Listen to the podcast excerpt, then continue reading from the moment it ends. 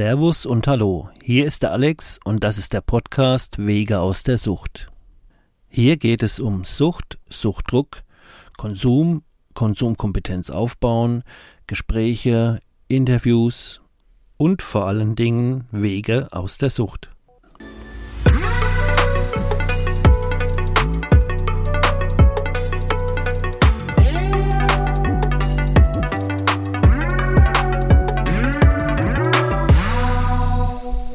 Herzlich willkommen zur ersten Episode der zweiten Staffel Wege aus der Sucht mit der Jana und dem Alex und heute schon unserer ersten Gästin, der wundervollen Maga.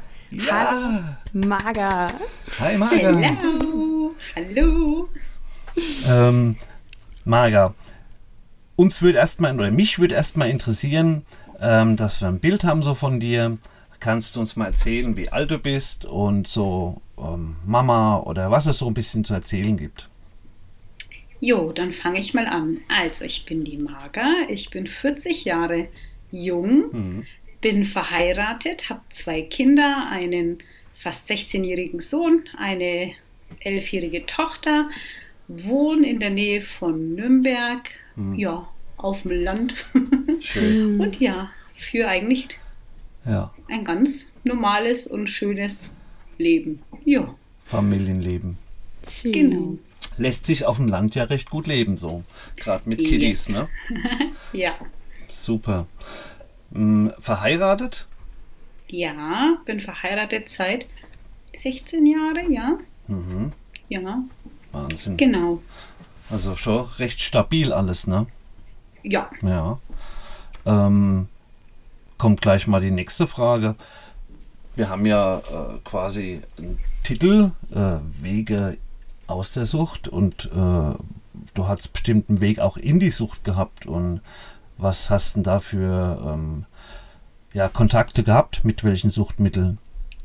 ja, also dann fange ich mal an. Also ja, ich hatte einen Weg rein, einen kurzen, knackigen Weg. Ähm, ja, also ähm, ja, angefangen hat bei mir, wie gesagt, ich habe, ähm, also mit dem Alkohol, der hat mich eigentlich ähm, viele, viele Jahre überhaupt nicht interessiert. Also ich war eher ein Spätzünder, was das angeht. Ähm, habe auch viele Jahre nicht wirklich getrunken und auch wie die Kinder klein waren, überhaupt nicht. Ja, mein Berührungspunkt, der war dann da. Äh, in der Jugend?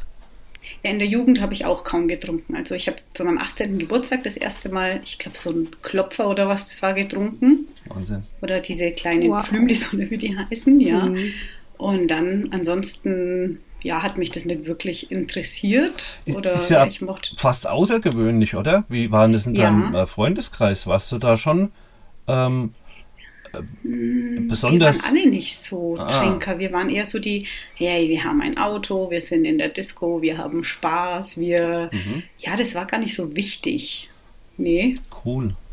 ja, auch draußen, als wir uns getroffen haben, wir waren uns oft dann so, ja, es war so ein Jugendtreff, wo ich gewohnt habe, aber da gab es nie Ja. was zu trinken. Nee, Ähm, mehr, mehr so die Abi-Fraktion? Hm, auch nicht. Das war eher so, ähm, ja, so, es war halt einfach nicht, nicht präsent. Mhm. Ja, Ein gemischter Haufen, aber Alkohol nicht so das Thema. genau. Eher so die coolen Jungs, 20, Ah. hier 16, ah, Mhm. Autos, yay. Das war ja so das Ding, genau. Ja, eigentlich Genau. hört sich das echt gut an. Ja, und dann, wie gesagt, dann ähm, haben wir ganz lang, also mein Mann und ich sind ziemlich früh zusammengezogen und dann war ich auch ziemlich schnell schwanger und ja, hatten ein ganz normales Leben, waren dann zur Miete ewig auch in dem Haus und dann vor sechs Jahren, ungefähr fünf, sechs Jahren, haben wir das Bauen angefangen und dann, Mhm. ja, hatte ich da so Wann bist du Mama geworden? einmal mit 25 oder ja, fast 25 und einmal mit fast 30. Mhm. Schon jung. Ja, genau. Ja. Was ich super finde, aber ich habe jetzt echt viele Freiheiten mittlerweile wieder. Ja. Hat alles seine Vor- und Ja, Nachteile. und dann, ja, wie gesagt, und dann haben wir das Bauen angefangen und dann ging schon großer Stress los in mir. Arbeit, Bauen, Pflegepersonen, ja, kranke Personen, die wir mitgepflegt haben. Ähm, Eltern, oder? Was? Ja, Ähm, ja, ähm, aber jetzt nicht meine Eltern, sondern, also ich habe immer noch eine Pflegeperson mit 93, die ich Vollzeit fast pflege. Aha.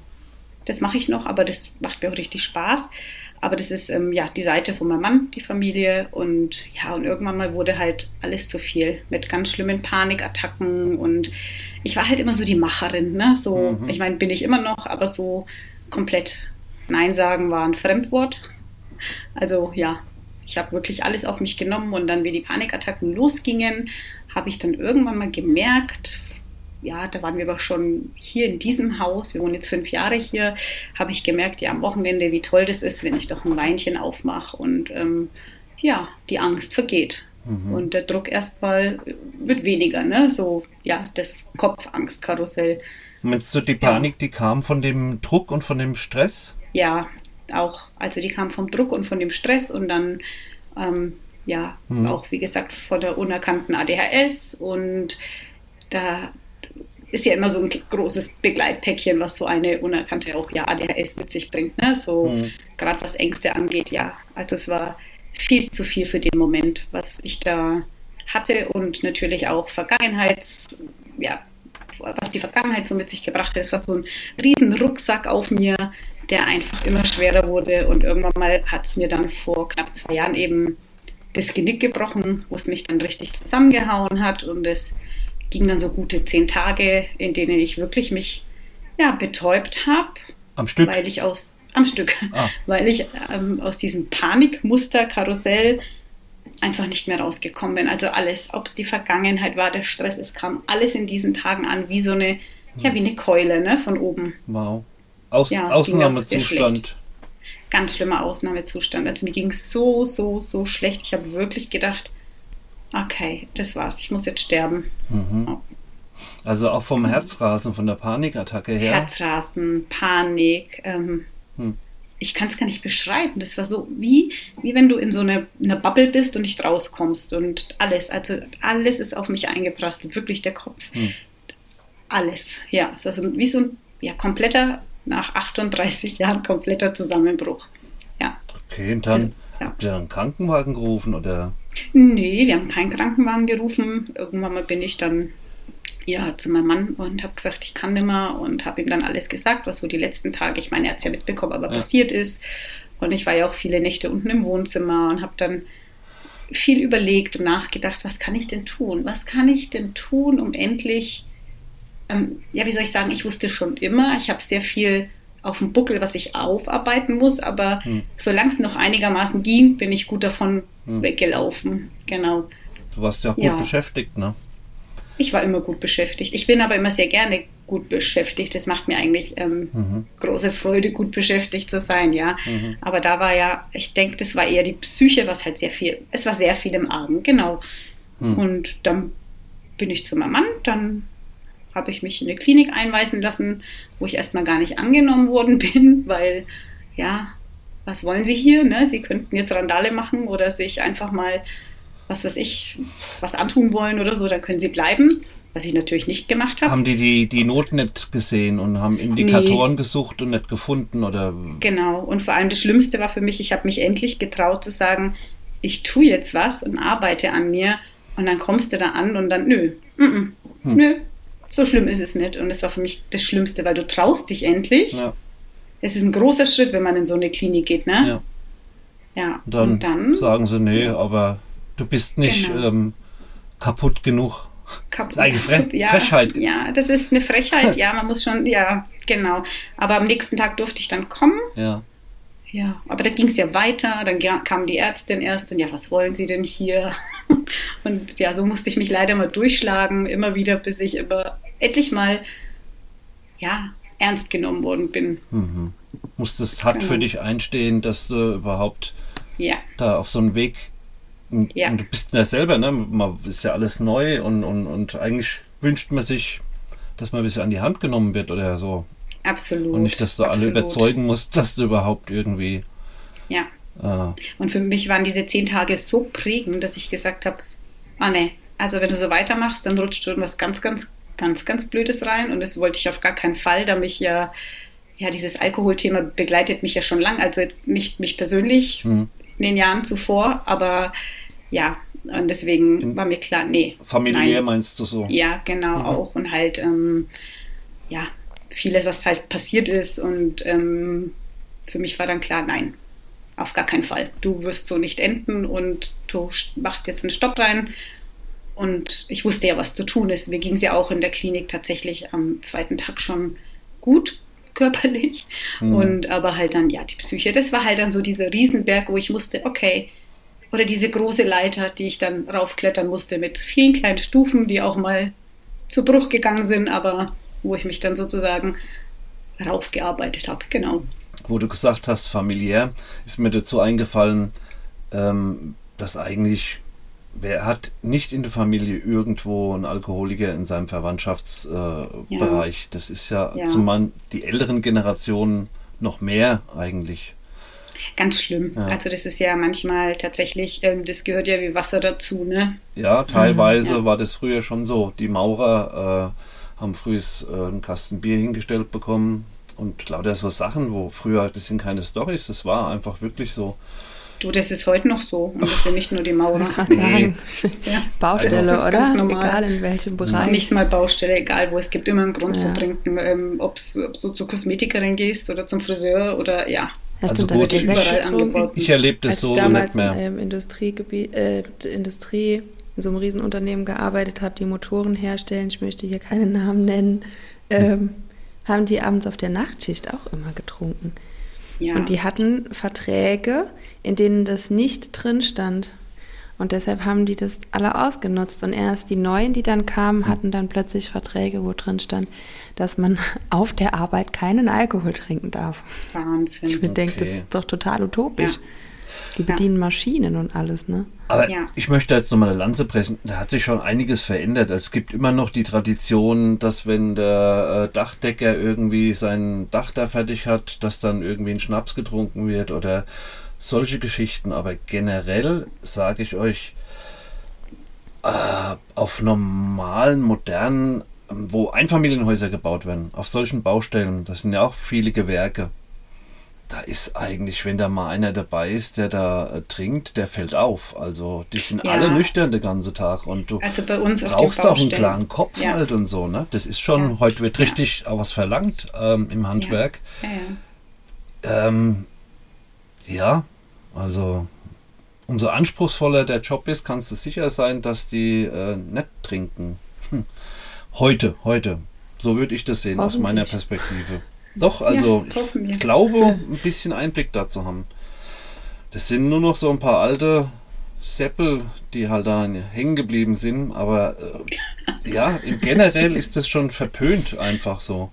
Da ja. geht es eher darum, ähm, dass du halt was kannst und dann mit deiner Arbeit so ein bisschen angibst. Also gibt es halt wirklich auch Egos auf den Baustellen, aber da geht es wirklich mehr um Leistung als um Saufen.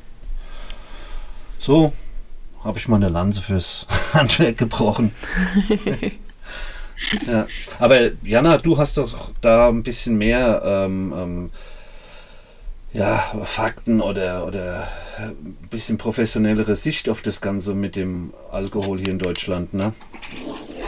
Ja, also ich bin in dem Alkoholthema ja tatsächlich auch nicht so krass drin, weil ich einfach mehr im, mhm. im Drogenthema bin. Also ich habe mehr, mehr Kund, Kunden und Kundinnen, die äh, eher in die Drogenrichtung gehen. Aber mhm. es ist mit Alkohol immer noch sehr, sehr, sehr stark verbreitet und ähm, also glaub, wer sich da interessiert, kann diese Doku... Ne, so Zigaretten und Alkohol sind noch die tödlichsten... Genau, Zigaretten und Alkohol sind die Substanzen, die den größten gesundheitlichen Schaden in unserer Gesellschaft äh, verursachen und vor allem auch die größten Kosten. Ja. Ähm, wer sich da mehr interessiert, kann diese Doku Alkohol der globale Rausch sehr empfehlen. Die gibt es auf ARD kostenlos zum Anschauen. Mhm, ähm, die habe ich letztes Wochenende geguckt. Okay. Und da geht es da halt auch viel drum. Ne? Und die haben wohl ähm, vor ein paar Jahren in Deutschland versucht, ähm, eine, eine Minderung des Alkoholkonsums irgendwie zu bewirken. Mhm. Und das wurde erstmal groß diskutiert und äh, das wäre ja wichtig und das müsste man ja machen. Man weiß mittlerweile, dass über 200 Erkrankungen sind Folgeerkrankungen oder nur ausgelöst durch den Alkoholkonsum. Mhm. Muss man sich mal auf die Zunge also zergehen. Also die gibt es ne? ohne den Alkoholkonsum nicht, die Krankheit. Genau. Ne? Okay, ja. krass, krass. Oder die würden dadurch, also die werden halt dadurch auch teilweise extrem verstärkt. Also mhm. es gibt ja so, so Erkrankungen, die werden dann durch ein bestimmtes Umweltpotenzial, also wie sagt man da, Umweltpotenzial oder so, werden die ähm, überhaupt erst ausgelöst. Mhm. Also du kannst zum Beispiel genetische Veranlagungen haben, die werden aber nur unter bestimmten Umständen zum Beispiel auch ausgelöst oder so. Ne? Da zählt das halt auch zum Beispiel dazu, dass wenn du mhm. dann viel trinkst, dann können bestimmte Erkrankungen ausgelöst werden. Aber Gottes Willen, ich bin kein Mediziner. Nee, nee, aber da drauf trotzdem, nicht fest. Ja. Aber was ich halt so krass finde, ist, ähm, in Deutschland wurde, wurde dieser Vorschlag dann ähm, zerschlagen, weil die Alkohollobby sich da eingeklinkt hat ja. und ähm, dafür gesorgt hat, dass dieser Vorschlag noch nicht mal groß in die Politik gekommen ist, sondern der wurde halt direkt zerschlagen, weil der Alkohol bringt ja natürlich Deutschland auch unfassbar viele Steuern mhm. und die verdienen mit dieser ähm, Lobby natürlich auch unfassbar viel Geld. Ja. Ja, und das war's dann. Und ähm, Island hat das Ganze vor ein paar Jahren auch gehabt, hatte mhm. dieses Problem auch, vor allem auch unter den Jugendlichen und hat dieses Thema aber angegangen und das sehr erfolgreich. Und die haben mittlerweile den Alkoholkonsum von Jugendlichen unter 18 Jahren auf 5 Prozent gesenkt. Wahnsinn. Dadurch, dass, also weißt du, wenn man ja, sich das vorstellt, dass die Politik so viel mhm. Positives mhm. bewirken kann. Denkt man fast gar nicht. Also ne? danach ja, habe ich wirklich gedacht, okay, ich glaube, es ist Zeit auszuwandern. Ja. Ey, ja, ich habe letztens, ja. Entschuldige, ich habe letztens auch gehört, eben, dass Island, die haben ja auch diese Monopole oder wie man das nennt, wo wirklich dann ja, wirklich, da wird ja auch gefiltert, wie viel wird verkauft, wann, mhm. wo und ne? Und das haben wir ja alles gar nicht. Bei uns gibt es, ja. das, das wusste ich tatsächlich auch nicht. Erst seitdem ich sauber lebe, habe ich ähm, das erste Mal in dem Podcast gehört, dass an der Kasse Alkohol steht vorne. Ich habe das noch nie gesehen. Erst das letzte, also das erste Mal vor knapp zwei Jahren Ach, beim Einkaufen, komm. dass da kleine Fläschchen stehen. Ja, das mhm. ist, Neben den Süßigkeiten. Das ist richtig mies, mhm. ne? Wenn du. Da dachte ich mir, ja, what? The? Eigentlich ein Unding. Wirklich. Ja. Krass. Und es wird schon normalisiert. Kauft den Lolli und einen Schnaps dazu. Fürs genau, Kind. Fürs Kind den Lolli und für die Mutti den Schnaps. Genau. Wahnsinn. Das ist ja. wirklich einfach krass. Und das, ist, das sind so Sachen, warum wir vielleicht auch äh, uns hier im Podcast treffen oder darüber sprechen, weil wir sind teilweise wie im Mittelalter noch. Hier sind Zustände und da sich alle dran gewöhnt haben, macht sich da gar keiner einen Kopf, wie krank das stellenweise ja. ist, was da abgeht. Ja. Ne? Oder äh, auf der Oktober, die Politiker äh, auf dem Oktoberfest mit zwei Maß könnte man noch Auto fahren. Und ja. hier gehen Dinge ab, wo man einfach sagt, das kann ja nicht objektiv und nicht, vor allen Dingen nicht euer Ernst sein. Das, ähm, Absolut. Ja. Aber ging doch diese, diesen äh, vor, vor zwei Monaten, als das Oktoberfest oder vor drei Monaten, als Oktoberfest wieder hier am Start war, ging auch wieder so eine Aussage von so einem Oktoberfest wird überall durch die Medien, der gesagt hat, Gras legalisieren, das geht auf gar keinen Fall, das sind ja Drogen. Ja. Aber der Alkohol, im, aber der Alkohol im Festzelt, Alkohol zählt nicht zu den Drogen. Der hat wirklich, der hat wirklich öffentlich in der Presse gesagt, Alkohol gehört nicht zu den Drogen. Das könnte man überhaupt nicht miteinander vergleichen. Und ich dachte mir so, Alter, willst du mich eigentlich komplett verarschen? Ja, ja. Genau. Und halt Alkohol sei komplett ungefährlich und ich dachte halt nur so, okay, deshalb gibt es wahrscheinlich ja. auch in Deutschland die wenigsten Vergewaltigungen am Oktoberfest. Ne? Also, also, also das sind ja Statistiken, das weiß genau. man doch mittlerweile. Die meisten Schlägereien, die meisten Vergewaltigungen und keine Ahnung was alles. Ja. Aber klar, Alkohol ist total ungefährlich. Die Cannabisraucher, das sind die Schlimmen unter uns. Ja, ja. Und ich weiß ja auch, dass du das jetzt nicht äh, abfeierst, dass, dass das alles legal gemacht wird und ähm, trotzdem muss man da sagen, da wird einfach äh, Äpfel mit Birnen verglichen. Da ist doch der ja. Kiffer wirklich auch von diesen Spätdingen, ne, so Schlägereien oder was weiß ich. Ja, es ist nicht ah, zu ja, vergleichen. Ja, Und von der Toxizität, Tox toxischen her, also Toxizität oder mhm. wie das Wort heißt. Keine Ahnung, wie ist denn da, Jana? THC ist ja ein körpereigener Stoff, TH ne? Oder? Mm, nee, also kann direkt, der Körper produzieren es, beim Stillen? Ja, es gibt so? ähm, ein körpereigenes Cannabinoid-System. Ja, oder sowas. Genau. Mhm.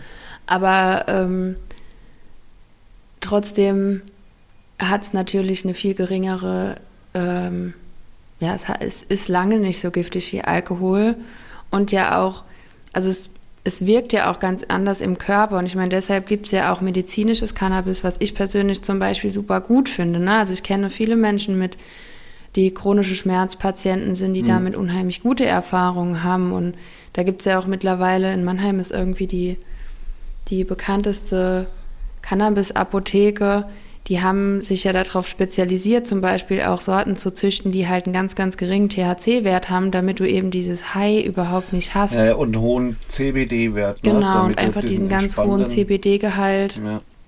Ja, genau, super. der eigentlich ja hauptsächlich diese positive körperliche Wirkung hat. Ja. Ne? Aber, Aber was ich halt so gefährlich finde, ist halt einfach, man sieht, also das, der Need in unserer Gesellschaft ist ja eigentlich, dass die Menschen viel mehr entschleunigen sollten und man noch mal mehr ja. zurück zu sich finden, zurück zur Selbstfürsorge, zurück zur Familie und hm. ich bin halt der Meinung, also Cannabis war ja bei mir auch der perfekte Deckel für mein super Leistungsthema mhm. und hat da super drauf gepasst, bis ich halt Burnout hatte dann mit 26 und ähm, ich glaube, dass das halt auf viele Deckel auch so draufpassen wird. Ich glaube, also was ich wichtig finde, ist halt die Entkriminalisierung, weil ich finde halt genau. Menschen, die zum Beispiel auch abhängig sind, denen ist nicht geholfen, wenn sie dann halt noch in den Knast gehen, weil sie erwischt werden. Ja. Das hilft halt keinem. Genau. Und dass Aber das Geld auch ein bisschen aus den kriminellen Ecken rauskommt und dass genau, es ein ja. bisschen überwacht werden kann und so. Das finde ich auch alles ist sehr gut bei der Geschichte. Und trotzdem gibt es da auch viele Sachen, da kann man aber wieder eine eigene Episode mal äh, drüber machen. Ja, genau. wir wir wollen nicht vom Thema Wir sind ja zu dritt ne, mit der lieben Marga hier. Und genau. wie ist eigentlich, hast du mal gekifft? Nein. noch nie. Ja. Noch nie probiert, nein. Da habe ich, das ist auch was, wo ich totalen Respekt davor hatte, ja, tatsächlich. Okay, aber du bist auch ich kein Raucher, ne? Du rauchst ja keine. Nein. Ja. Ich habe noch nie von einer Zigarette gezogen. Ja, von daher. Obwohl ich so aufgewachsen bin, ja. zu Hause, komplett mit Rauchen und ja, Trinken, allem, aber das hat mich zum Beispiel noch nie gejuckt, eine Zigarette zu ziehen, nein. Na. Das war gut. Das ist auch zu teuer. Aber um, um den, um den Bogen mal wieder zurückzuführen, ne? Du bist dann in diese Klinik, wo sie dich erst fast nicht haben yes. wollten und yes. ähm, hast aber gemerkt, dass bei dir, und den Ausdruck fand ich jetzt voll gut, äh, ein großes Need war aber irgendwie du erst gucken musstest, wie, ja, wie du das jetzt umsetzen kannst mit dem, was es so gibt, ne? Ja, ich musste mich halt auch erstmal total sortieren. Das ist klar, ne? Erstmal, ja. okay, was ist zu tun? Aber im Endeffekt, also an der inneren Arbeit wusste ich, werde ich nie vorbeikommen, dass das irgendwann mal kommt. Hm.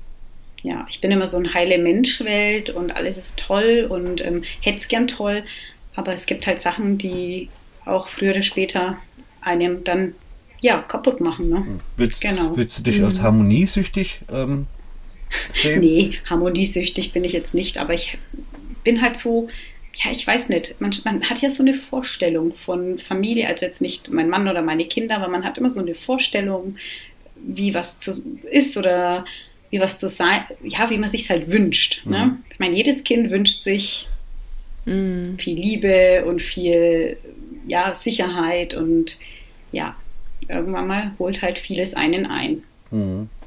Genau. Ich weiß genau, was du meinst. Dieses Gefühl, ja. wenn, wenn man realisiert, dass ja.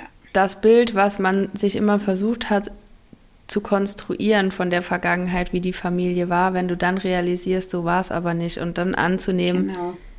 dass deine Kindheit teilweise einfach auch schlimm war und das aber dann auch mal so anzunehmen, ist nicht ist nicht, nee. nicht immer so runterzureden, ne? Witzigerweise, also ich bin ja so ein Mensch, ich suche, habe ja dann viele Jahre, ich suche ja oft den Fehler bei mir. Ich weiß nicht, ob ihr das mhm. kennt. Ja, ja, vielleicht übertreibe ich oder bin ich schuld oder hey, vielleicht ist das doch normal und es ist überall so und ach, übertreib doch nicht. Mhm. Aber als ich beim Therapeuten saß, der hat erstmal den Mund nicht mehr zugebracht, ne?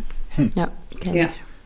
Und dann war ich da oft schreiend, bin ich da raus oder im Auto geschrien und also es war echt ja ein Stück Arbeit, also, also krasses Stück Arbeit, vor der ich ziemlich Angst hatte, weil ich dachte mir, das wirst du nicht überleben. Wenn du zur Therapie gehst, deine Panikattacken, alles, das wird alles schlimmer.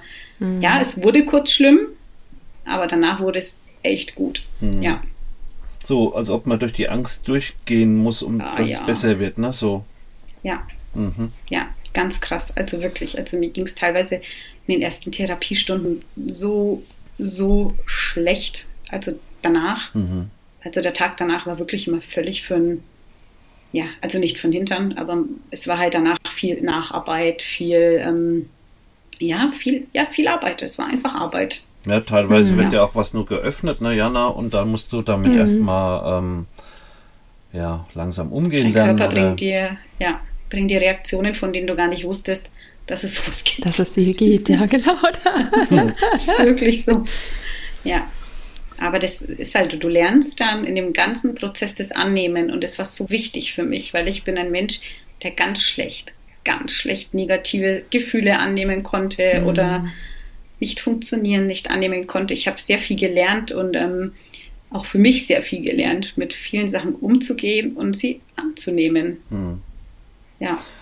Ähm, auch das oder auch der Schmerz will gefühlt werden oder so. Ne? Und wenn man da mal akzeptiert ja. hat, dass man sowieso nicht drumherum kommt, dann ähm, kann man vielleicht in einen anderen Modus schalten, so lieber die Flucht nach vorne dann. Ja, hm. er ist halt wie eine Art Trauer, kann man schon so beschreiben. Mhm. Also ich hatte tatsächlich dann auch richtige Trauer, weil ich auch noch Todesfälle, ähm, ja, pa zu betrauern hatte, die ich, die, nee, die waren davor, ein Jahr vorher, aber ähm, hm.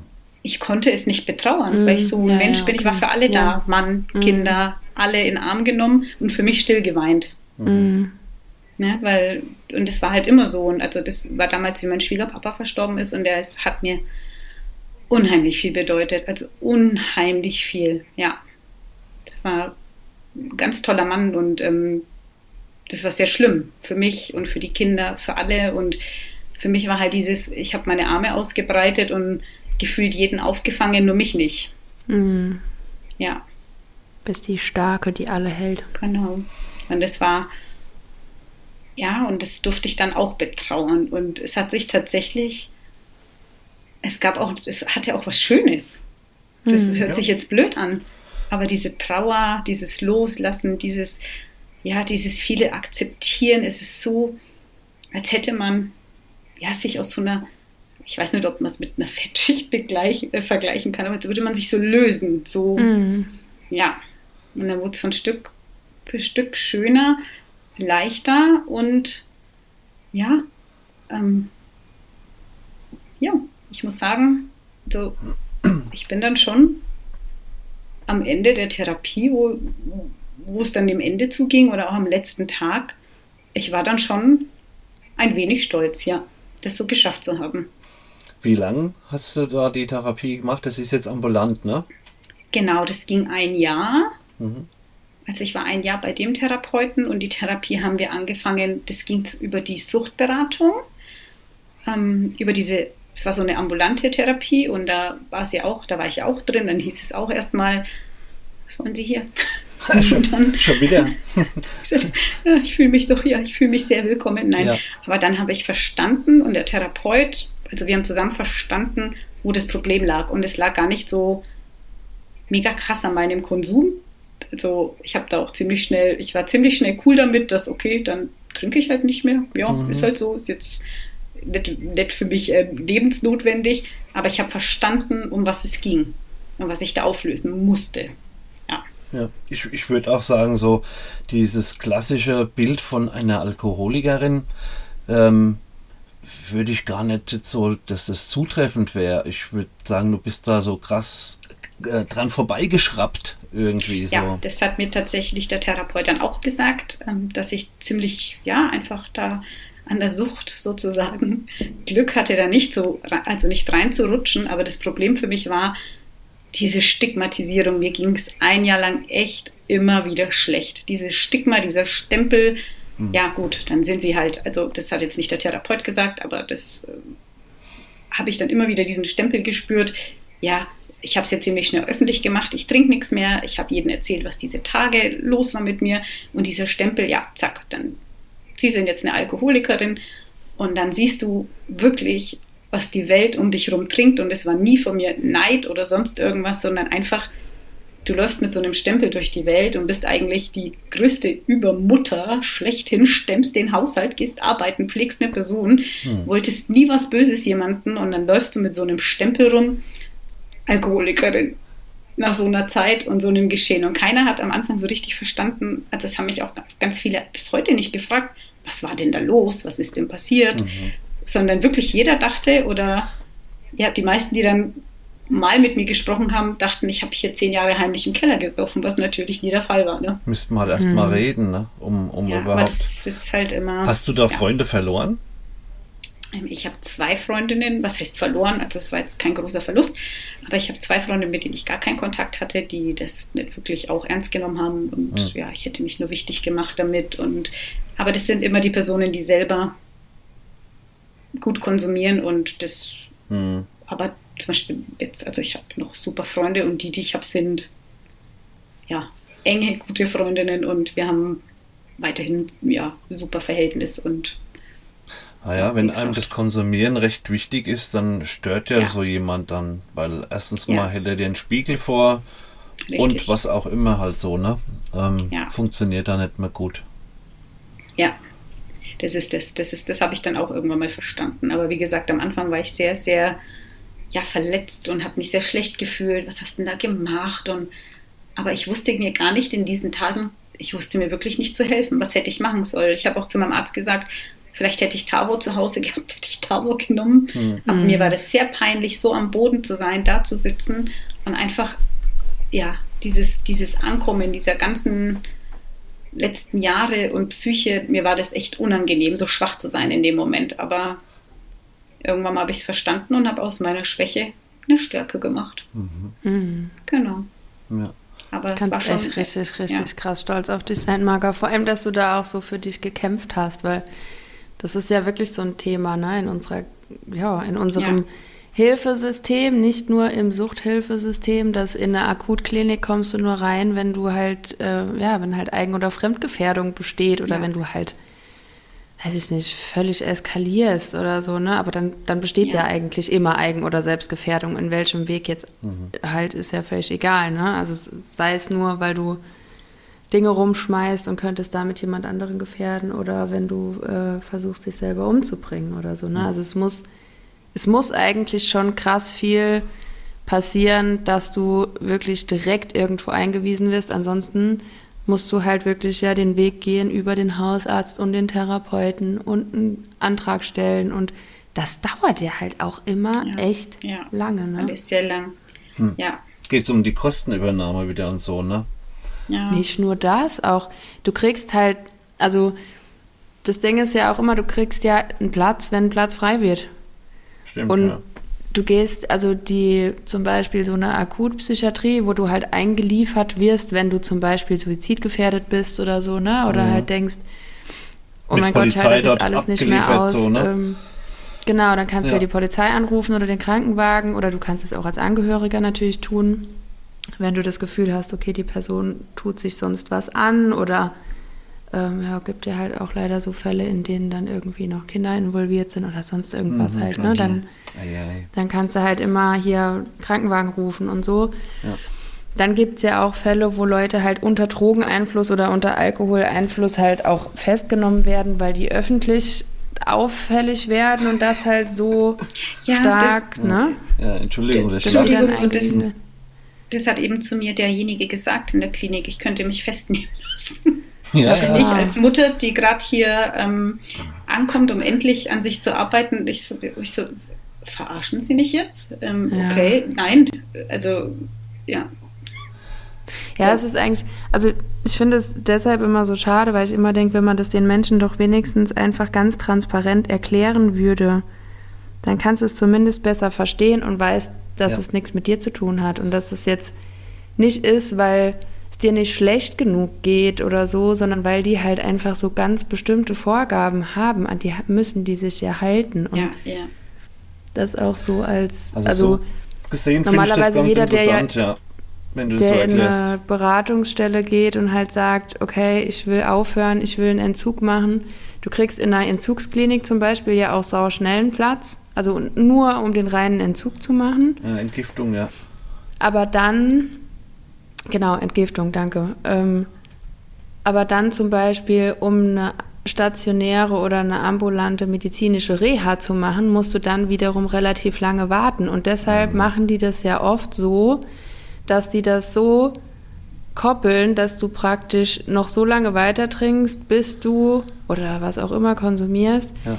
bis du das direkt aneinander machen kannst, weißt du, dass die in die Entgiftung gehen und direkt nach der Entgiftung schon in die stationäre Reha, Gibt damit die nicht zwischendurch Sinn. noch mal so eine lange Phase zu Hause haben. Na, wie, wie viele müssen dann irgendwie nur zwei, drei Tage überbrücken und verkacken es deswegen? Und du kannst halt ja. nur nüchtern da antreten und genau. die Geschichte gibt es halt auch oft und ja. ich würde auch absolut sagen, wenn das der Weg ist, den jemand gehen möchte für sich, dann direkt nach der Entgiftung sofort dorthin und nichts anderes ja. mehr.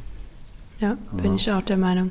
Aber das wissen zum Beispiel sehr viele Leute nicht. Ne? Ich hatte mal ein Erstgespräch mit einer jungen Frau, die dann halt auch in die, ähm, in die, die hat sich einweisen lassen in die Entgiftung, weil die halt auch zu Hause dachte, sie dreht durch. Hm. Und dann haben die die gefragt nach einem Tag, ob sie jetzt nur äh, nochmal klarkommen wollte oder ob sie halt eine Entgiftung machen will. Da hat sie gesagt, sie will eine Entgiftung machen. Und als sie dann fertig war, hieß es halt, ah ja gut, aber sie müssen jetzt halt irgendwie noch so und so viele Wochen warten, bis sie dann in eine stationäre Reha können. Und das war natürlich, mhm. ciao. Die war, glaube ich, noch keine fünf Tage zu Hause und dann hat sie halt wieder angefangen. Ja. ja, und das ist das, ich habe da auch sehr viele kennengelernt und auch in der Klinik viele kennengelernt, ne? wenn mhm. man sich draußen auch so trifft und so. Und dann habe ich immer, also wirklich, das ist was zum Beispiel, was mir ähm, also nicht falsch verstehen, dass ich das nicht verstehen konnte, aber das war immer so, ich konnte mich damit nicht, wie sagt man, identifizieren, dass ich jetzt, mhm. ah, ich gehe jetzt raus und hole mir was. Das war nie mhm. der Fall. Weder beim Einkaufen, sonst noch irgendwas. Für mich war klar, nee, das, das ist, ich möchte das nicht, ich möchte das nicht mehr. Ich möchte nicht so sein wie, ähm, ja, wie es halt kennt oder. Ja, du hast da mhm. ganz individuelle ja. Geschichte halt wieder. Ne? Das fällt schon ein ja, bisschen aus dem Rahmen von den normalen Alkoholikergeschichten, ja. wo man so kennt. Und das heißt aber nicht, dass wir nicht gerne am Wochenende getrunken haben oder hier Halligalli war und mit meinen Freundinnen angestoßen haben oder die Männer mit ihrem Rum und wie wir gebaut haben und erstes eigenes Haus und Wochenende, Garten, geil, Party. Mhm. Das ist überhaupt nicht, also das war, war so. Mhm. Ne? Das mhm. aber war für mich immer normal, weil macht ja jeder am Wochenende, ne? Ist es ja, ja, fast schon, also das ist ja, ja, genau das, wo wir auch ein bisschen dafür was tun wollen, dass es einfach nicht normal ist. Und, genau. Ja. Aufklären. Genau. Das ist so wichtig und das ist ja das. Und dann war das für mich immer so, okay, der eine erzählt, er kann nicht einkaufen gehen, der andere sagt, er kann zu keinem Geburtstag und ich habe mich immer gefragt, warum stört mich das nicht? warum? Ja, ich habe meine Antwort schon bekommen. Aber das war halt, wie gesagt, das war für mich das Schwerste. Jetzt hat im ersten Jahr immer, oder sogar länger als ein Jahr, dieses, dieses Päckchen zu tragen, du bist jetzt eine Alkoholikerin und du bist die, weil viele ja auch immer gesagt haben, na, du darfst nie mehr trinken, dies, nicht das. Wo ich mir immer gedacht habe, ich möchte es gar nicht. Ich möchte es nicht, aber hm. dieses, ja, ich ähm, glaube auch nicht, wenn du aus Versehen jetzt irgendwie so eine Praline oder irgendwas. Hatte ich letztes Jahr ja, aus Versehen. Ja, das, das juckt, juckt, dich doch gar nicht, oder? Doch, erst im ersten, erst hatte ich total Panik, dachte, oh Gott, oh Gott, passiert ah, was, oh Gott. Was passiert was? Passiert. Ja. Ich habe auch Iberogast im ersten Jahr, ja. weil ich so doof war und hat da immer, ich hatte früher mal ein bisschen auch stressbedingt so Sodbrennen. Ja. Ähm, und da hatte ich so viel Iberogast zu mir genommen, was ich mittlerweile gar nicht mehr brauche, weil es mir allgemein halt gut geht. Ja. Aber da habe ich dann auch überhaupt nicht dran gedacht, dass da Alkohol drin ist oder im Hustensaft oder oder. Okay. Ja. Ja, im Hustensaft, da kann ja auch schon wieder ähm, so die richtig krassen Hustenstiller, das geht ja dann schon in die Opiade-Richtung, ne? Mit Kodein und so. Ja. Die gibt es aber doch in Deutschland gar nicht, oder? Ähm, das weiß ich gar nicht. Hustensaft gibt es ja also nicht. Also zumindest halt frei verkäuflich, aber das gab es früher zumindest alles. verkäuflich. In, in Frankreich kannst du den einfach kaufen. Ja, Wahnsinn. So wie in Amerika ja. so eine riesen Box, wie so eine Chipstütenbox fast ja, ja. so mit Valium. Krass, ja, wie echt? Ja, ja. So riesen Megabox Valium habe ich da im Fernsehen gesehen. Ich weiß jetzt nicht, aus was für einem Jahr das war, ne? aber gab es alles. Krass. mhm. Ja. Ja, und das war so mit mein Hauptthema, so dieses an mir arbeiten, mir nicht noch Vorwürfe zu machen, was ist passiert, weil das war für mich eh schon schlimm genug, ja. sondern einfach nach vorne zu schauen und zu sagen, nee, du darfst jetzt, du darfst heilen, du darfst an dir arbeiten, du darfst mit deinem inneren Kind in Kontakt treten. Ich habe wirklich am Anfang auch was ich Podcasts gehört habe, gelesen habe und ähm, mich im Austausch gesetzt habe. Mir war das zum Beispiel auch nie unangenehm, ja, zu sagen, ey, ich lebe jetzt nüchtern oder mhm. das fand ich überhaupt nicht schlimm oder ja, dein Kampf ist ja, ein anderer, ne? Ja. Und trotzdem würdest du mir recht geben, wenn du mit einer Sucht irgendwas zu tun hast, ist das immer eine Art von Selbstmedikation. Und also ja. geht vorher irgendwie, ob es jetzt Panikattacken sind, Depressionen oder auch nur, was weiß ich, es ist auch was, ist was, was Mentales halt, ne? Ja. ja.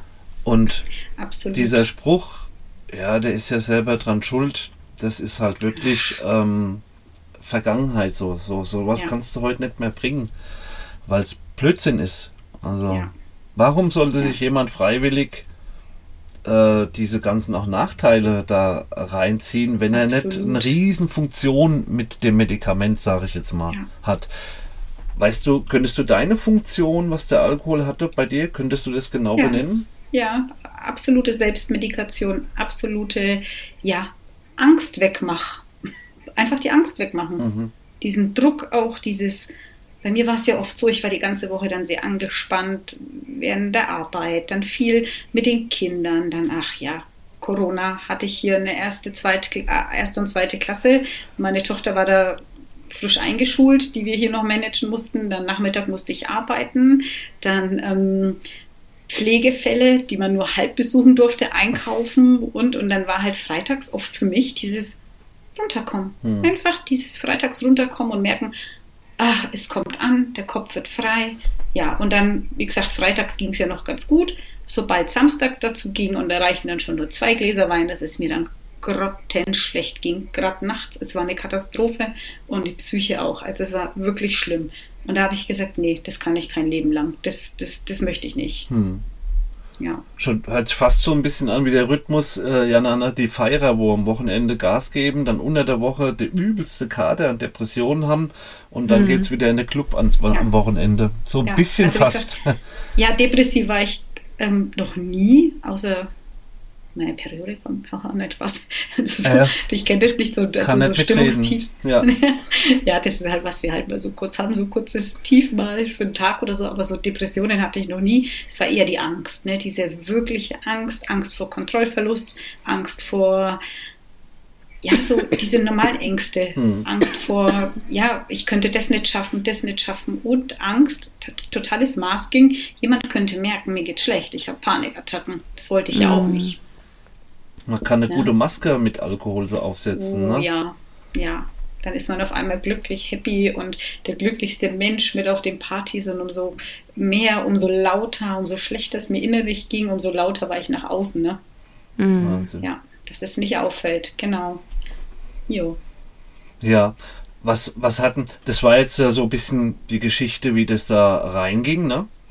Was ja. hatten dir beim, ja, das hört sich bei dir alles recht leicht an, aber so war es sicherlich nicht für dich. Ähm, ähm, was hatten dir beim Raus oder beim wieder dieses Werkzeug zurückzulassen am meisten geholfen? Oder weißt du, was ich meine? So ja, also wie gesagt, dieses, dieses, den Alkohol loszulassen, das fand ich jetzt mhm. nicht wirklich schwer. Aber dieses, ähm, ich, hab, ich bin immer so ein Mensch, wenn es mir schlecht geht, dann denke ich schon wieder ans Positive, wie es sein wird, wenn es mir wieder gut geht. Also ich weiß nicht, ob ihr das kennt oder wenn ich ein mhm. Ziel habe, wie toll das, also wie schön das für mich wird. Und für mich war immer klar das Ziel, ich werde ja ein gutes Leben haben. Also ich habe immer gesagt, wenn ich 40 werde, dann, dann rock ich. Hm. Und es war immer so ein Ziel. Ich will ja einfach gesund sein, mental stabil sein und für meine Kinder und Familie da sein. Und ja, das ich muss sagen, meine Familie hat mich immer unheimlich unterstützt, auch mein Mann. Also ich muss sagen, ich habe den tollsten Mann der Welt zwischen uns. Er sagt es auch immer, passt kein Blatt. Also wir sind wirklich wie Arsch auf Eimer. Wir haben das Glück, dass wir eben uns nicht auseinandergelebt hatten, jeder in seine Richtung. Er lebt auch nüchtern. Also er hatte kein problematisches Trinkverhalten. Mhm. Also auch gut mitgefeiert, aber halt für ihn war es jetzt er hat kurz vor mir aufgehört, weil er gesagt hat, einfach Fitness und Gesundheit. Das ging halt vor für ihn und da war schon der erste Gedanke, eigentlich cool, ja. Passt. Bin dann ja ziemlich zügig nachgezogen. Und ähm, das war einfach die Familie und er, wir haben uns nie auseinandergelebt, sondern wir sind immer stärker zusammen geworden und ja, auch meine Kinder und meine Tochter und das ist einfach mega halt und ich finde, wir sind echt ein cooles Team und mhm. Das, da gab es für mich nie die Zweifel, ey, du wirst jetzt hier eine krasse Alkoholikermutter und deine Kinder werden leiden, nein. Ja, hätte aber auch passieren können. Hätte passieren Wärst können. Wärst du zwei, ja. dreimal noch falsch abgebogen, hätte es vielleicht Richtig. anders aussehen können. Ne? Ganz sicher. Das wäre wahrscheinlich, wäre die Spirale runter, also abwärts gegangen. Und das weiß ich auch. Deswegen war für mich klar, nein. Haben mhm. deine Kinder das eigentlich arg mitgekriegt? Also die haben es schon mitgekriegt, zumindest die Tage, wo es mir sehr schlecht ging. Aber ich habe es dann offen gesagt, warum es mir schlecht ging. Und die waren dann auch ganz cool damit, wie ich in der Klinik war danach. Und mhm war dann für die aber völlig, ja. Wie alt waren die da? Okay. Hilf mir mal beim Rechnen. Mm, fast 14 und fast und, oh Gott, 8, ja. Ja, okay, ja. aber da wird schon mitgedacht. Ja, da wird schon mitgedacht, klar, aber die haben das auch Jahre vorher mitgekriegt, wie hm. belastet ich in vielen Sachen war. Ne? Hm. hm. Ja, genau. Wie schön, dass du da auch als Mama, als, ja, ja, auch als wie sagt man denn, Role Model, ähm, als Vorbild hm. vorangegangen ja. bist, ne? Dass wenn ja. es dir schlecht geht und wenn du Hilfe brauchst, dass du dir dann Hilfe suchst und das dich dann ist, auch ja, noch so dafür einsetzt, ne? Bis du wirklich die Hilfe kriegst, die du brauchst und dann auch zu sehen, okay, die Mama hat das gemacht und jetzt geht es ihr so krass viel besser, die hat sich so positiv dadurch verändert. Ich finde, das ist was, was das macht so viel ja. mit einem und Kind. Und auch das ne? Selbstbewusst, ja, auch mit dem Kind. Und das ist ja das, was ich immer sage. Ich sage ganz oft zu meinem Mann, also ich würde am liebsten, also wenn ich viel Geld hätte, also wirklich viel, mhm. und das in der Hand hätte, ich würde es ich wirklich, ich würde es investieren in Kinder. Ich würde immer Kinder vorziehen, ihnen helfen und gerade Kinder aus Suchtfamilien, ja, weil ich einfach weiß, wie scheiße es ist. Und jetzt meinen Kindern ging es Gott sei Dank nie scheiße, denen hat es nie an was gefehlt, weil ich ja wirklich immer funktioniert habe und ähm, aber es geht halt auch anders und das ist das, was ich so auch in den letzten zwei Jahren mitgekriegt habe oder miterlebt habe, wie es anders sein kann und das ist was für mich, was mich innerlich manchmal auffrisst. Mhm. Ja. Na, das ist schon heftig. Ja, das ist einfach was, wo ja, Oh, viele Eltern checken es nicht. Nee, nee, gar nicht. Ja. Ne? Also gerade, ja. ich finde es auch immer so schlimm, gerade so die, die super jungen Eltern, die vielleicht auch, wo gerade der Feierkonsum halt eine große Rolle spielt. Ähm, ich weiß noch in der Szene, wo ich damals immer unterwegs war, da waren auch so, also ich hatte mit denen nie was zu tun, weil ich es ganz bewusst vermieden habe, weil ich es ganz schlimm fand da waren so ein, zwei ja. junge Mütter dabei und dann hast du halt irgendwie mal so mitgekriegt, so von wegen, ja, die haben letztes Wochenende da geaftert und ähm, also so zur After-Hour dann, ne, morgens so um 10, 12 Uhr nach dem Club, wenn dann alle noch wach waren, aber total auf Drogen. Und dann kam irgendwie das Kind um die Ecke, so, weißt du, und ich, und, und ich dachte mir halt jedes Mal, wenn ich sowas gehört habe, ich, also ich habe immer wieder kurz überlegt, ob ich einfach das Jugendamt anrufen soll, weil ich ja. immer so dachte, ey, wie ja. kannst du denn und wie, ja. wie blind und blöd und unverantwortlich sind denn alle diese Menschen, die dann in diesem Raum sitzen und das alle einfach totschweigen. Keiner sagt was, keiner sagt dann irgendwie zu der Mutter, Alter, ey, das so können wir doch nicht machen oder Aber du hast es nicht gemacht, so, ne? ne? Weil so jemand mit einer Knüppel zwischen die Beine schmeißen, ist dann schon ein wohl überlegter Schritt, ne? Oder? Brutal, auf jeden Fall. Nee, ich kannte die Person ja auch nicht. Und ich finde immer, ja. es ist halt, es ist schon was anderes, wenn du es halt dann wieder über drei Ecken erzählt kriegst, als wenn du selber dabei warst. Und mhm. deshalb war es für mich dann auch so ein, ich würde es nicht machen, weil ich, ich war selber nicht dabei, ich habe es nicht gesehen, ich kann es ja nicht bezeugen, dass es so war. Mhm. Und wenn es dann heißt, äh, die hat aber erzählt, ah ja, dann fragen die nachher das Mädel und dann sagt die, nee, habe ich nie gesagt, weißt du? Also das sind, ja. das finde ich immer super schwierig, aber ich weiß, dass das Kind auf jeden Fall größtenteils später dann bei, ich glaube, bei der Oma oder so groß geworden ist und die Mutter hat wohl aber auch dann irgendwann einen Entzug gemacht und war auf so einem Hof hm. und hat, ähm, hat jetzt, glaube ich, mittlerweile wieder mehr Kontakt. Also da ist, da wurde dann auch eingeschritten. Aber das nicht. sind immer Sad Stories halt. Ne? Ja, Richtig, total. Ähm, Aber ich glaube, die hat es dadurch schlussendlich schon dann auch gecheckt so. Weil ich weiß, ja. dass die heute ziemlich da raus ist und halt mhm. echt versucht hat, ihr Leben auf die Reihe zu kriegen. Also jetzt, wo du das angesprochen hast, muss ich sagen, ich war ja äh, in meinen 20ern bis 27 so richtig polytoxoman krass unterwegs gewesen und ich habe natürlich auch meine Cousins und Freunde gehabt, wo äh, auch Eltern waren und wo Kinder waren. Und ähm, wenn du das so ansprichst, merke ich, wie so innerlich die Scham in mir. Ja, ich habe Sachen gesehen, einfach auch. Aber was hätte ich machen sollen?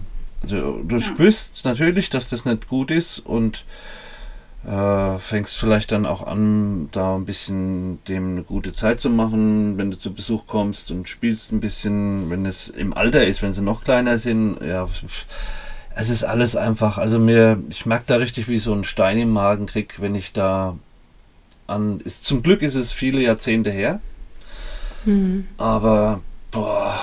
Ja, aber ich weiß ganz genau, also ich finde es auch so schlimm und ich bin so froh, dass wir das nie gemacht haben oder da, dass da auch, ja, also ich für mich, für meine Tage, was mir da passiert ist, das ist mir schon so, wenn ich da nur zurückdenke, finde ich das so schlimm. Und deswegen, wie ist es für Kinder, wenn das halt Alltag ist, so ja. einfach jahrelang. Mhm. Und ich meine, ein bisschen, ich kann es nachfühlen. Weil aus einer anderen Geschichte, ähm, ja. Weil was die, ich, Entschuldigung, ja. was die Jana vorhin gesagt hat, wenn ich dich richtig verstanden habe, Jana, ist es ja gerade, dass du ähm, in einer sehr problematischen Situation warst, wo es auch keine Standardhilfe gegeben hat, so schnell da deinen Weg gemacht hast und alles haben die Kinder mitbekommen. Also ein besseres Learning gibt es doch gar nicht als Vorbild. So hatte ich das verstanden, nämlich Jana, oder? Meinst du jetzt von mir oder von, Nein, du nee, hast es zum, Mager. Ja, genau, zum Mager gesagt, dass das ja eigentlich genau dadurch ähm, ja mega ja. guten Impact auf die Kinder hat. Also noch besser, wie wenn nie was passiert wäre, weil sie so einfach lernen, okay, mhm. wenn es eng wird und wenn es scheiße ist, ähm, die Mama hat es, also man, man, kann sich da rausholen irgendwie. Mhm. Also ja, so hatte ich dich vorhin verstanden, Jana. Diese, ja. Ne? Also die Kinder ja, so sind auch wirklich auch stolz. Also was heißt stolz? Die sagen immer, das, also die Mausi sagt, Mausi, also die Kleine, die sagt immer, Mama, du bist mein Vorbild. Das finden sie ja immer ganz toll. Wir sind ja auch sehr ähnlich und ähm, ja, für mich, ähm, ja, das ist, das ist halt einfach für mich so dieses Thema. Aber weil dieses Thema mich auch in der Vergangenheit mich sehr betroffen mhm. hat, von dem ich gar nicht wusste, dass es mich so betroffen hat, weil es gibt Sachen, die du als Kind siehst und die du als normal empfindest. Mhm. Ja. Und das lernst du erst irgendwann mal, ne? oh, oh, das war, ist dann doch nicht so normal. Ne? Mhm. Ja. Und das ist halt einfach, ja, jedes Kind möchte geliebt werden und egal wie alt es ist, ne? Und mhm. ja. Aber ich finde so, das ist das Wertvollste, was du deinen Kindern Absolut. mitgeben kannst. Äh, es können Sachen kommen, mit denen rechnest du nicht und du musst wirklich alles mobilisieren vielleicht, aber es gibt immer eine Möglichkeit und du kannst immer irgendwie etwas verbessern oder da rauskommen. Also besser geht es eigentlich überhaupt gar nicht. Ähm, Absolut. Es, ja. gibt, es gibt immer, und das habe ich auch verstanden, dass man sich auch Hilfe holen darf und dass man auch sagen kann, ey, mhm. mir es nicht gut und ich habe da Dinge, die in mir sind, die einfach raus müssen, die aufgearbeitet werden müssen und dass das auch okay ist. Und ja. ja. Oder bekommst zum Podcast und kannst einfach auch mal erklären, dass man mit dem äh, Thema was zu tun hat und trotzdem keine Alkoholikerin in dem Sinne ist. Ja, Weil wir müssen genau. ja nicht für jeden immer alles diese Schubladen ja. haben. Ja, so. das ist halt aber leider dieser, dieser Stempel und von den Leuten, wenn mhm. du äh, ich habe das nicht oft gehört, aber wenn du solche Sachen hörst, dann ist es eigentlich immer von den Leuten, die selber sehr viel konsumieren, wo ich mir immer dachte, was willst du denn eigentlich jetzt von mir? Ne? So, mhm. ja, aber ich habe mich von Anfang an eigentlich wirklich für nichts geschämt, weil ich mir immer dachte, nee, ich finde das so schlimm, dass Menschen, die aufhören, was zu konsumieren, dass mit, denen, mit, mit, dem Finger auf diese Menschen gezeigt wird und die, die fröhlich weitermachen und sich jedes Wochenende fünf Flaschen Wein in die, hinter die Birne kippen, das als normal angesehen wird. Und das finde ich richtig kacke. Ja. Mhm. Ja. Ja, da, dafür haben wir uns auch auf den Weg gemacht, genau wegen dieser Aufklärung und Entstigmatisierung halt, ne? Ja. Und ich wusste ja gar nicht, dass ähm, wie viele Leute oder was für eine ja, krasse Sober-Community es gibt. Ich habe dann mal ein bisschen so mhm. mit Instagram angefangen und dann dachte ich ja, Wahnsinn. Und dann habe ich mich schon nie allein gefühlt. Ist, nie. ist aber alles erst so am Kommen, finde ich. Ne? So ja, ewig lang gibt es es nicht. Ja, nee. Oder Jana, wie siehst du das? Es geht also diese die äh, Sober Community, also Sober ist ja tatsächlich auf alkoholfrei beschränkt, ne? Also Sober mhm. bedeutet ja nüchtern von Alkohol. Ähm, diesen Trend gibt es schon seit ein paar Jahren. Also mir ist es auch erst aufgefallen, weil mir dann irgendwann mal ist, bin ich auf Accounts gestoßen, die halt ultra riesig sind. Aus, ich glaube, England war das auch vor kurzem, okay. Wo so zwei Mädels irgendwie auch so eine ultra große Party veranstaltet haben, die halt alkoholfrei war und wo ich so dachte, oh mein Gott, wie geil ist das denn bitte? Weil das ja. ja immer so mein, mein absolutes Traumziel ist. Ich will auf jeden Fall bei uns hier in der Gegend nächstes Jahr sowas machen. Und ähm, mhm. es gibt es ja mittlerweile, genau, die halt komplett Aha. nüchtern ist, also ohne Drogen, ohne dabei. Alkohol.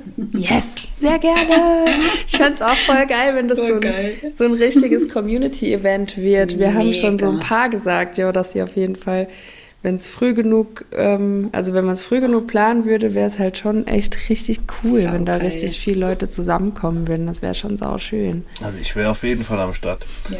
ja also auf geil. meiner To-Do-Liste steht auf jeden Fall auch in einen Club gehen und die ganze Nacht durchtanzen und das einfach mal nüchtern erleben. Bin ich, ich ehrlich, hatte, hatte ich noch nie. Ich hatte den geilen 40 dieses Jahr und ich habe auch bei uns richtig, ich habe richtig Spaß gehabt. Ich habe getanzt, ich hatte Spaß auf meiner Party. Sehr schön. Mega ja. cool. Obwohl alle rundherum um mich getrunken haben, also ich habe auch Alkohol angeboten. Ich fand das nie schlimm, wer zu mir ja. kommt oder auf eine Feier, wer trinken möchte, soll trinken, wer okay. keine Ahnung, Fleisch essen möchte, soll Fleisch essen, wer nicht, nicht. Das ist ja, ja. jeden seins. Ja. Bist du da komplett entspannt mit? Voll. Ja. Das war ich von Anfang, das war mir völlig Latte. Ob jetzt, ich hätte jetzt auch nichts dagegen gehabt, wenn mein Mann mal ein Bierchen trinkt oder so, aber das wollte er selber ja nie. Mhm. Und ähm, von daher, nee, das war völlig entspannt. Ich habe auch, ja, die ein oder andere Weinflasche geschenkt bekommen, vielleicht von Leuten, die es nicht so mitbekommen haben, die habe ich dann halt weit, weiter geschenkt und verschenkt oder ja, wir haben auch Alkohol im Haus. Mhm. Wir haben einen. Ist gut?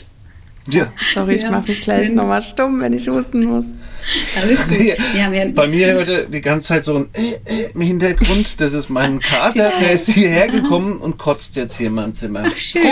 Ich war früh auch. Ich habe ihn Fahrt eben mal versucht, aber nein, er möchte gern hier bleiben. Schön. Ja, Schatz, mach ja. fertig.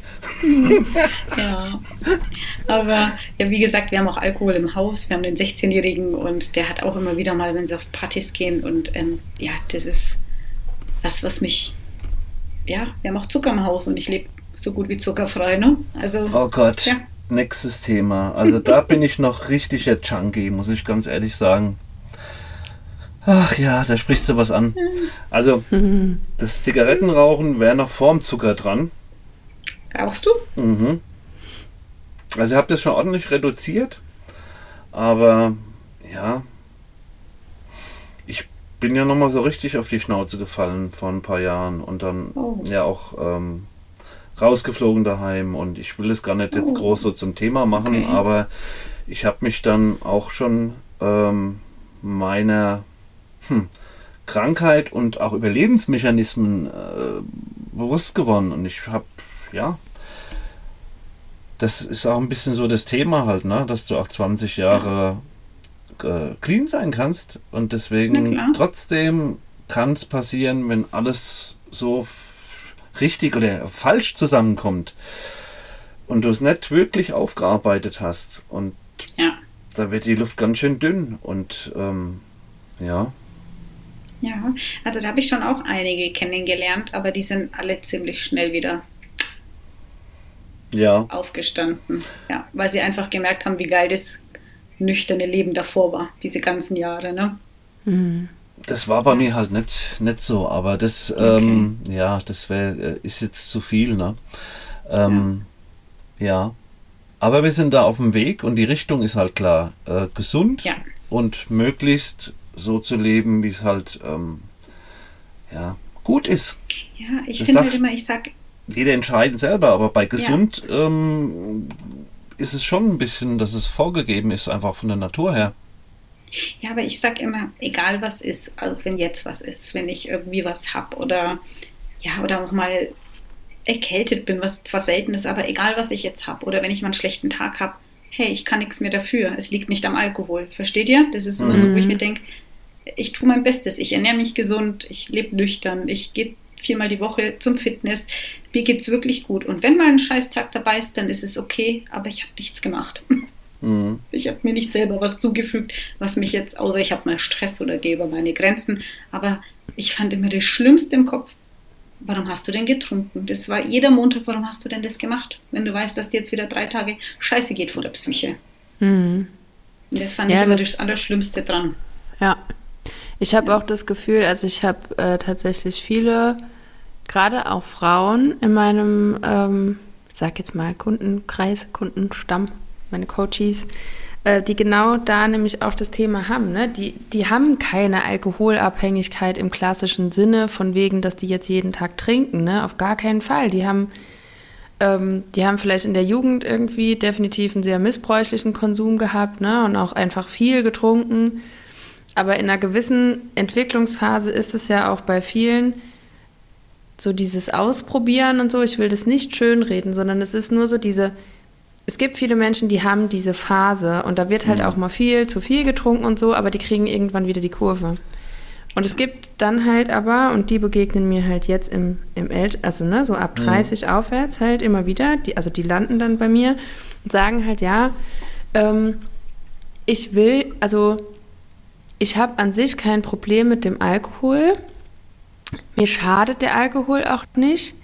Aber ich krieg's nicht hin, wenn ich zum Beispiel irgendwo hingehe am Wochenende, dann mal nur zwei oder drei Getränke zu trinken.